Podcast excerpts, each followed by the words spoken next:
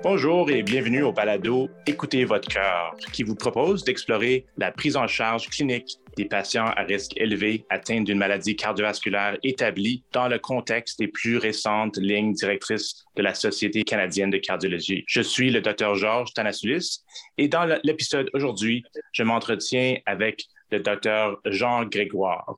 Le Dr Grégoire est professeur agrégé de clinique à l'Université de Montréal et travaille au service de cardiologie interventionnelle à l'unité des soins coronariens et en recherche clinique à l'Institut de cardiologie de Montréal.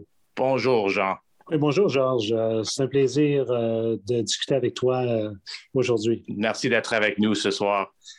donc, j'aimerais aujourd'hui parler un peu sur les patients avec le diabète et le syndrome métabolique. Et je voulais savoir, euh, chez, euh, euh, avec tes patients avec syndrome métabolique ou diabète, as-tu fait des changements dans l'approche de gestion des lipides chez tes patients avec ces nouvelles lignes directrices? Je pense que les nouvelles lignes directrices nous ont permis de confirmer, entre autres, que les patients diabétiques ou les patients qui souffrent de syndrome métabolique euh, sont des patients à risque très élevé euh, de manifestations cardiovasculaires ou de récidives euh, de manifestations cardiovasculaires comme telles. Donc, ça demeure des populations de patients qui sont excessivement à haut risque. On sait que les patients diabétiques ont souvent, entre autres, une maladie qui est beaucoup plus agressive au niveau coronarien, une maladie qui est souvent plus diffuse, beaucoup plus de calcification, plus de risques également euh, de développer donc des complications en lien avec euh, les ruptures de plaques. Et on sait également que les patients diabétiques qui feront une manifestation cardiovasculaire sont des patients qui sont beaucoup plus à risque de complications comme telles subséquentes.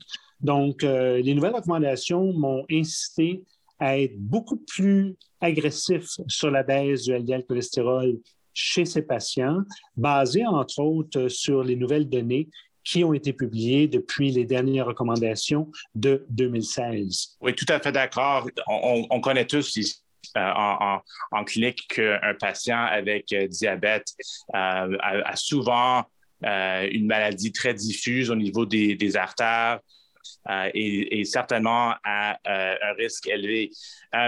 pourquoi est-ce que, est -ce que est-ce que tu penses que ces patients avec euh, un diabète sont à un, risque euh, si élevé et, peuvent bénéficier euh, d'une intensification du traitement avec un inhibiteur de PCSK9? Ben, écoute, on sait que la maladie, comme tu viens de dire, est différente chez le patient diabétique.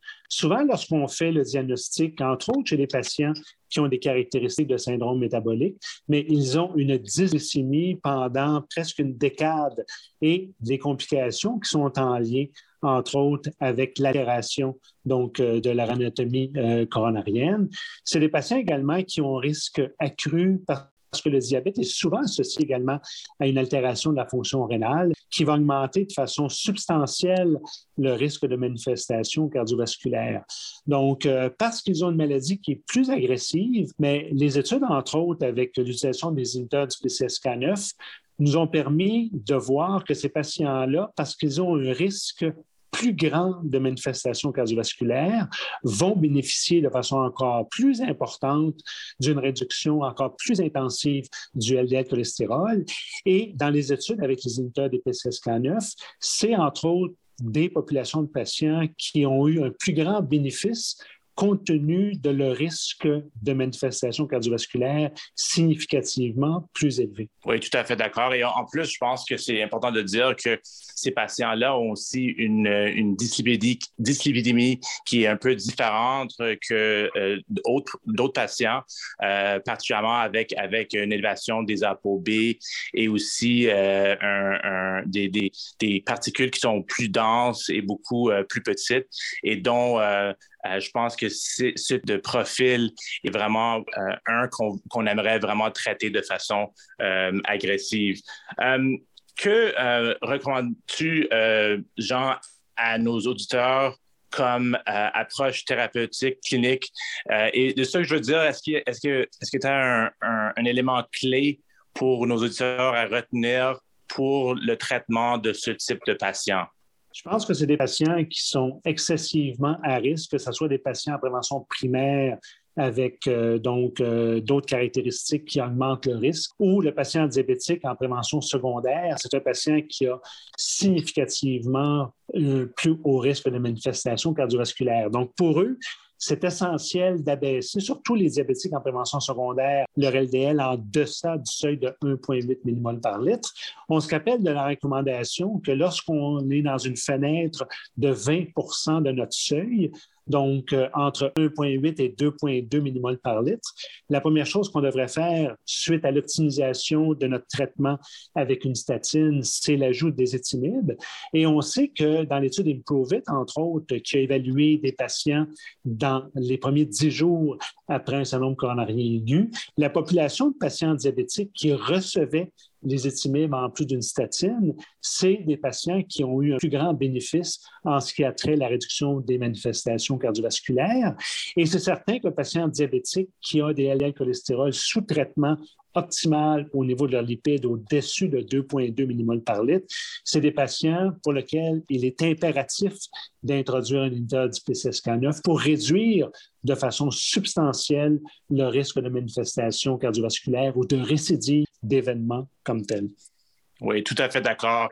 Euh, et je pense que l'autre chose à dire peut-être, c'est le fait que ces patients, comme on le sait, sont, sont très, très communs et dont euh, chaque euh, cardiologue, endocrinologue ou, médecin de famille qui gère des patients après un syndrome coronaire aigu ou avec la maladie athérosclérotique a certainement des patients avec un donc, c'est vraiment important qu'il euh, regarde le, niveau de cholestérol et, et euh, essaie d'être le plus agressif possible euh, chez ces patients-là. donc, Jean, vraiment, j'aimerais te remercier pour la discussion aujourd'hui. j'aimerais aussi remercier tous nos auditeurs qui ont écouté le balado Écoutez votre cœur. Nous espérons que vous avez vraiment apprécié notre exploration du sujet euh, ce soir sur le diabète et le syndrome euh, euh, métabolique. Et n'oubliez pas de vous abonner à notre balado sur iTunes, Spotify ou Google Podcasts et restez à l'affût des prochains épisodes. Merci.